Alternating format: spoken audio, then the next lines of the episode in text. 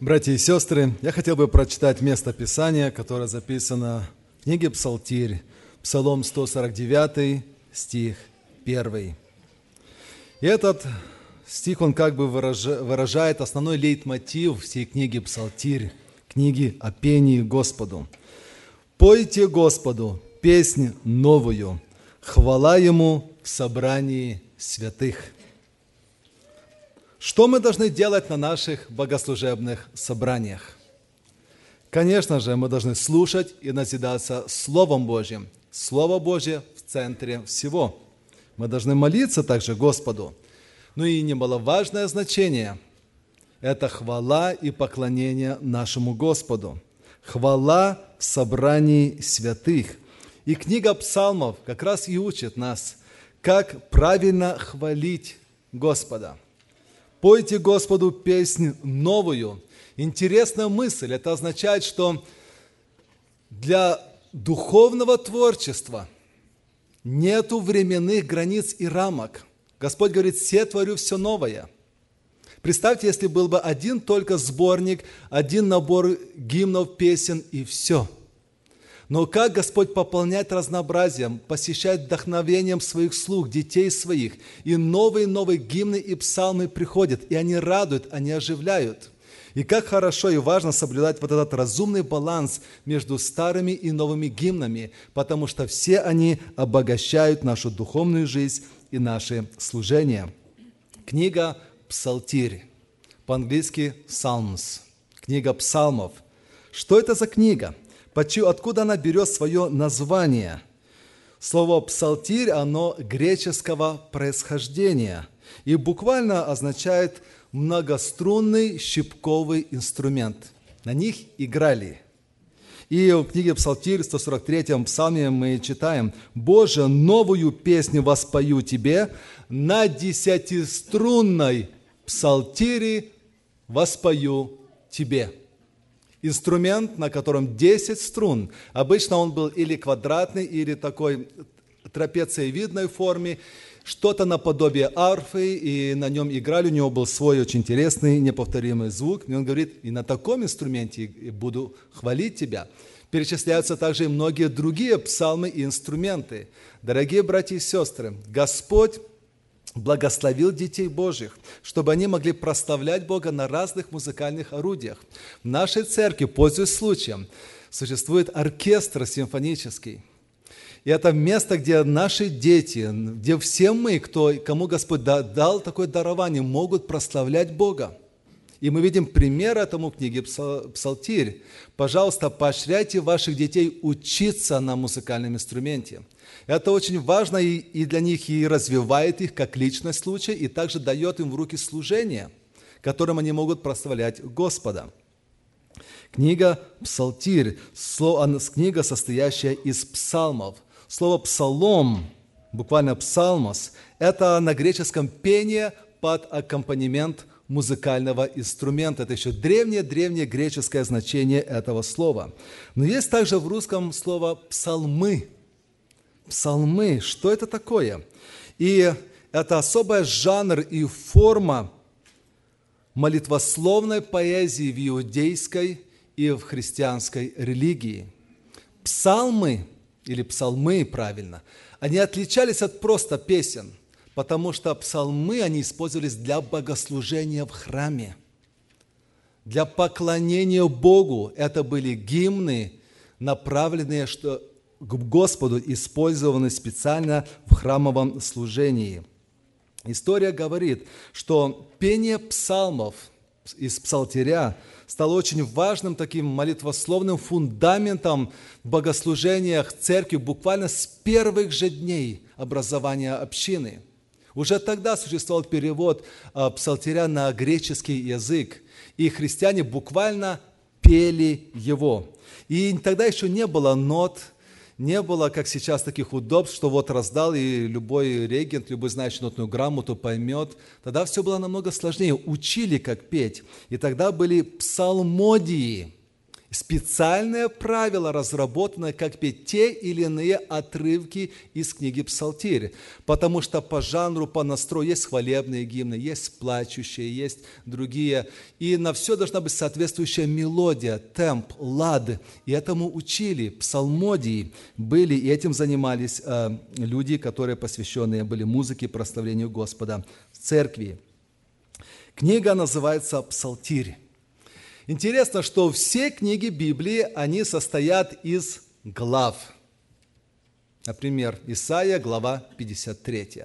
Но когда мы открываем книгу Псалтирь, там мы видим что? Псалмы. Она состоит из псалмов.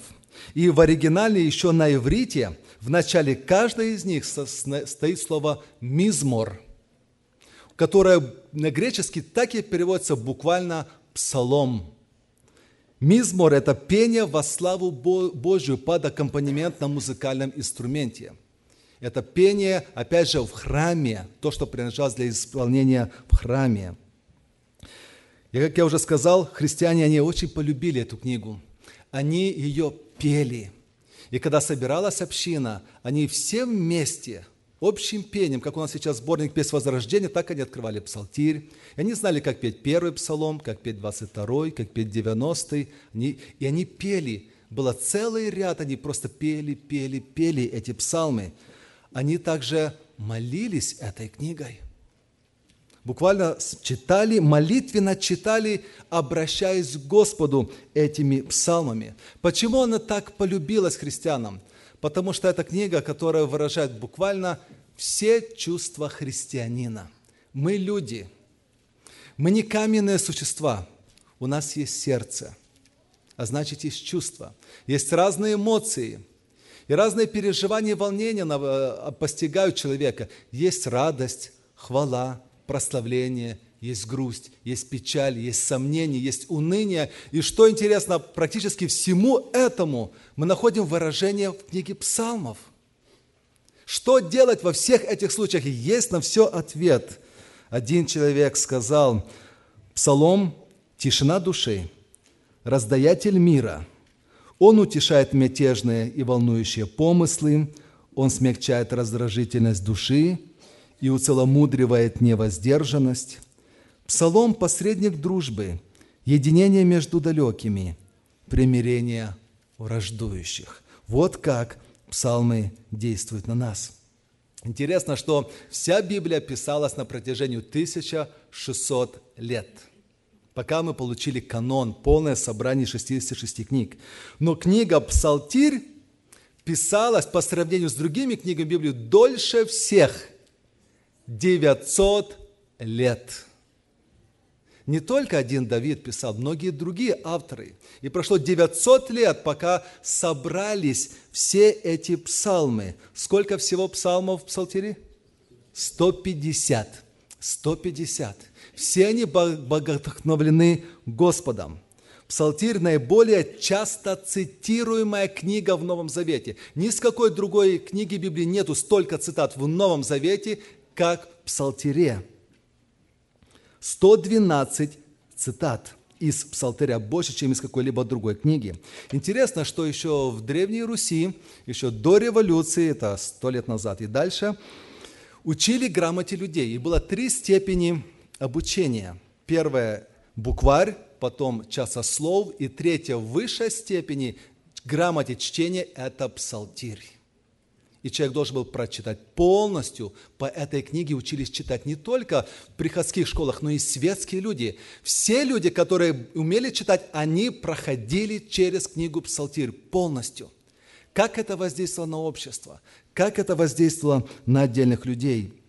Величайшие поэты, классики, они сочиняли поэтическое переложение этих псалмов на такую поэтическую форму. Например, Михаил Ломоносов, Гаврила Державин – Федор Глинка, Николай Сумароков, Алексей Хомяков. Замечательные шедевры классической поэзии – это именно переложение с книги псалмов.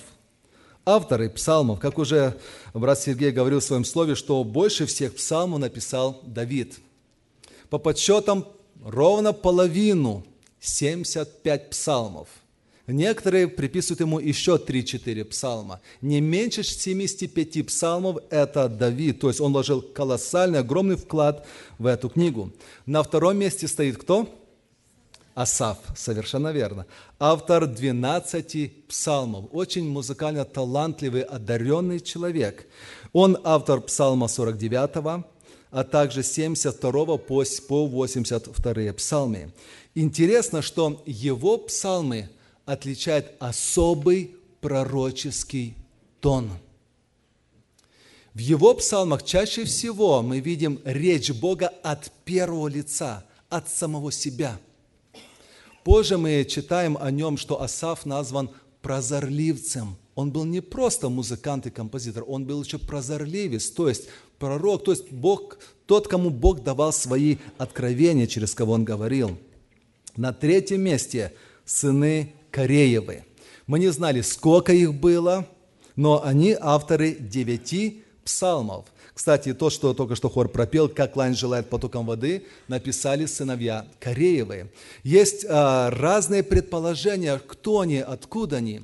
И многие сходятся на мысли о том, что это уцелевшие потомки того Корея, который когда-то учинил бунт против Моисея и Аарона – не все его дети погибли, и некоторые остались, отошли от него, не участвовали в его бунте. И, прочь, и вполне дальше они служили Господу этим музыкальным даром. Это такое предположение. Далее мы видим, что один из авторов – это Моисей. Человек, который жил задолго до Давида – но сохранила замечательная его молитва, и она вошла в 89-й псалом, молитва Моисея, человека Божия. И там те слова, которые мы часто повторяем, заучим наизусть. «Научи нас так счислять дни наши, чтобы нам приобрести сердце мудрое». Соломон, автор 71-го псалма. Еще интересные два автора. Еман Эзрахит и Ефам Эзрахит. Авторы 87 и 88 псалмов. Есть также предположение, что это были братья, сыновья Зары, которые жили еще во времена Соломона. Они отличались особой мудростью. И в третьей книге «Царь», 4 главе мы читаем, что он, Соломон, был мудрее всех людей, мудрее и Ефана, Езрахитянина и Ямана. То есть это люди обладали настолько мудростью, что даже вошли в сравнение для Соломона – и они авторы этих гимнов. По содержанию книги «Псалтирь» какой псалом не возьмешь, это вдохновенное слово, которое говорит нашим сердцам. Но есть особо такие жемчужины, знаменитые псалмы, которые на слуху, которые дети Божьи стараются выучивать наизусть, на которые положено много гимнов. Это уже Матвей говорил сегодня, псалом первый. «Блажен муж, который не ходит на совет нечестивых, Замечательный псалом. Далее, псалом 21, гимн о страдающем Мессии. «Боже мой, Боже мой, для чего Ты оставил меня?» Как не вспомнить псалом 22, и немножко раньше практически все христиане знали Псалом 22. Ты не знаешь Псалом 22, как так? Что его учить? Это замечательный текст, Псалом 1 и 22. Дорогие братья и сестры, я призываю, чтобы мы попробовали их выучить. Это не так-то уж и сложно. Псалом 61. «Только в Боге успокаивается душа моя, от Него спасение мое». Как важен этот псалом для нас в трудные минуты жизни. Как не вспомним Псалом 90, его в народе называют «живые помощи» когда трудно, когда человек особенно в опасности, люди читали этот псалом, когда уходили на фронт, на войну, даже неверующие люди, и они брали с собой, переписывали, хранили в гимнастерке, они перед боем в окопах читали, молились этим псалмом, живущий под кровом Всевышнего, под сенью всемогущего покоится. Также замечательный гимн, который поет хор на слова этого псалма. Какой самый длинный, самый большой псалом? 118, совершенно верно. Это гимн заповедям Божьим, любовь к Слову Божьему и польза от чтения его. Я хотел бы сказать, что особое значение псалтирь уделяет Христу Мессии. Нельзя об этом не упомянуть. Все Писание христоцентрично, и псалмы особо. Они содержат наибольшее пророчество о Христе, именно псалмы. Например, Псалом 2 представляет Христа как Сына Божьего. Псалом 117 говорит о Христе как о краеугольном камне. Псалом 40 говорит о предательстве Христа. 21 псалом говорит о распятии Христа. 15 псалом говорит о воскресении Христа. 67 псалом говорит о вознесении Христа. 109 о воцарении Христа. Как мы видим, все Евангелие, оно практически представлено в псалмах, псал, псалтире. Чему учит нас книга «Псалтирь»? Коротко говоря, как на практике быть христианином и детем Божьим. Она учит нас, как правильно жить. В Псалме 14 мы читаем, «Господи, кто может пребывать в жилище Твоем? Кто может обитать на святой горе Твоей? Тот, кто ходит непорочно и делает правду». Как правильно жить, Псалом 14. Псалом 31 говорит, как нужно по-настоящему каяться. Вы знаете, покаяния разные бывают – и Господь желает видеть искреннего сердца, от души, тот, то, которое с воплем идет, то, которое полностью обращается к Господу. Мы читаем «Блажен, кому отпущены беззакония, чьи грехи покрыты». Он говорит, ну я открыл тебе грех мой, не скрыл беззаконие моего. Я сказал, исповедую тебе преступления мои, и ты снял с меня вину греха моего дорогая душа, когда ты каешься перед Богом в чем-то, открывай этот 31 псалом. Псалом 85 учит нас, как молиться Господу. Услышь, Господи, молитву мою, внемли голосу моления моего, в день скорби моей взываю Тебя, потому что Ты услышишь меня. 138 псалом говорит нам, как духовно возрастать, как строить свои отношения перед Богом, как быть открытым перед Ним. И там мы знаем, знаем текст известный, «Испытай, Боже, меня, и узнай сердце мое, испытай меня и узнай помышления мои, и зри, не на опасном ли я пути, и направь меня на путь вечный». 118 псалом. Он длинный, иногда некоторые его пропускают, ему конца края нет, его не перечитаешь – а ведь надо перечитывать. И есть братья и сестры, которые знают его наизусть. Даже Псалом 118 получает огромное благословение, потому что, как я уже сказал, он учит нас, как любить Слово Божье. Даже одна такая цитата «Как люблю я закон Твой». Весь день размышляю о нем. Это Давид говорит. Думаете, у него мало дел было, о чем размышлять? Мало суеты, мало что и отвлекало, мало приходящих и отходящих. Но он был заполнен, пропитан Словом Божьим, его отношение, как люблю я закон Твой. Именно за это он был мужем по сердцу Божьему. Немало у нас трудностей, переживаний, жизнь полна скорбей. И Псалом 26 ободряет нас, укрепляет, как переносить трудности. Надейся на Господа, мужайся, и да укрепляется сердце твое. Надейся на Господа. Дорогие братья и сестры, жизнь христианина немыслима без хвалы, без поклонения. Мы должны не только просить и обращаться, мы должны их поклоняться и славословить Господа. Как это правильно делать?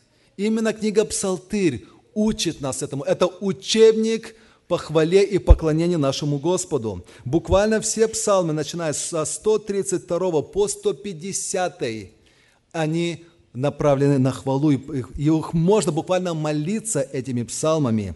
Псалом 135. «Славьте Господа, ибо Он благ, ибо вовек милость Его». Это не просто слова, это особый рефрен. Когда было богослужение в храме, когда была э, Пасха, особо торжественные праздники, хор из левитов, певцов, они стояли и пели «Славьте Господа, ибо Он благ, ибо вовек милость Его». Это был припев у многих и многих гимнов. Дорогие братья и сестры, каково наше отношение к этой книге? Это одна из немногих книг Ветхого Завета, которая печатается, публикуется отдельно – иногда вместе с Новым Заветом. Почему? Это не просто так. Это настольная книга каждого христианина. Это молитвенная книга. Каждый искренне молящийся христианин, он должен регулярно читать и пропитываться, учиться у этой книги, как строить свои отношения с Господом, как молиться Ему. Я призываю, дорогие братья и сестры, чтобы пересмотрели свое отношение к этой книге. Открыли ее, может быть, вновь для себя, кто уже подзабыл, кто давно не читал. Чтобы мы каждый день читали хотя бы по одному псалму, и чтобы это назидало и укрепляло нас в вере. Да благословит нас Господь. Аминь.